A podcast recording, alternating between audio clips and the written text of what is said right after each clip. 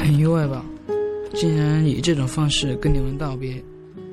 谢谢你们给我办的送别会，但是我怕我来了就再也没有勇气离开了。谢谢这段时间能认识你们，虽然时间很短，但是很快乐。马思远，还记得我们第一次见面吗？那个语文口中威风张天的班长，居然也会担心班长的位置被其他人给抢走。好像我和你总是在误会中争吵。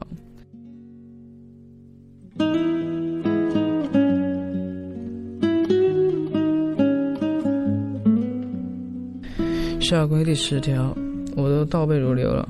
你呢？上周谁跟我说校规第十条禁止谈恋爱啊？谁跟你说我说情是为恋爱啊？我总用班长委员会主席的身份管你，我肯定特遭你恨吧。现在我倒想你能因为这件事恨我，这样就有离开的理由了吧？哼，开玩笑的，谁会舍得离开呢？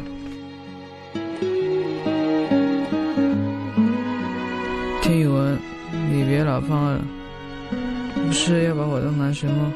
那就多向我学学呗。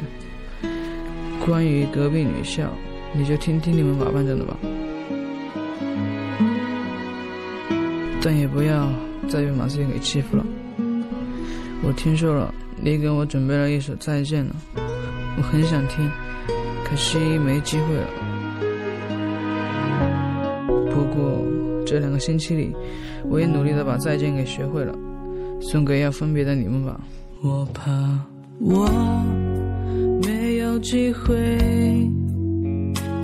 你说一声再见。因为也许就再也见不到你。对了，马思远，别老欺负朋友了。还记得你那一拳吗？虽然没跟你讲，但是我的脸真的疼了好几天。有分离就掉下去。话剧好好演，要拿第一。别给二班丢脸，别随便替人出头，帮人打架。我都不在了，谁还能帮你？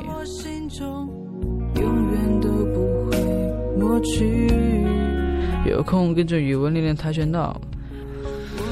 万一哪天语文再惹麻烦，你又头脑发热怎么办？说太多了，又怕你不高兴。不过你当班长真的很一般。一直想找个机会教教你怎么做一个好班长，看来是真的没机会了。我想我回美国，你应该是最开心的一个吧，因为没有人会和你抢最迷人班长奖。语群一号，数学我是帮不上忙了，在自习室里的时候多问问马思远吧，虽然他题做的慢了一点，还有不要接他的数学笔记。因为字真的好丑，马思远，我看到你看到这段时笑了，笑了就点点头。离别不是件伤感的事，怎么不同意？那还是老办法，看，你同意了。马思远，语文还有语寻语浩，没有机会当面和你们说一声再见，是因为我怕没机会再见了。珍重。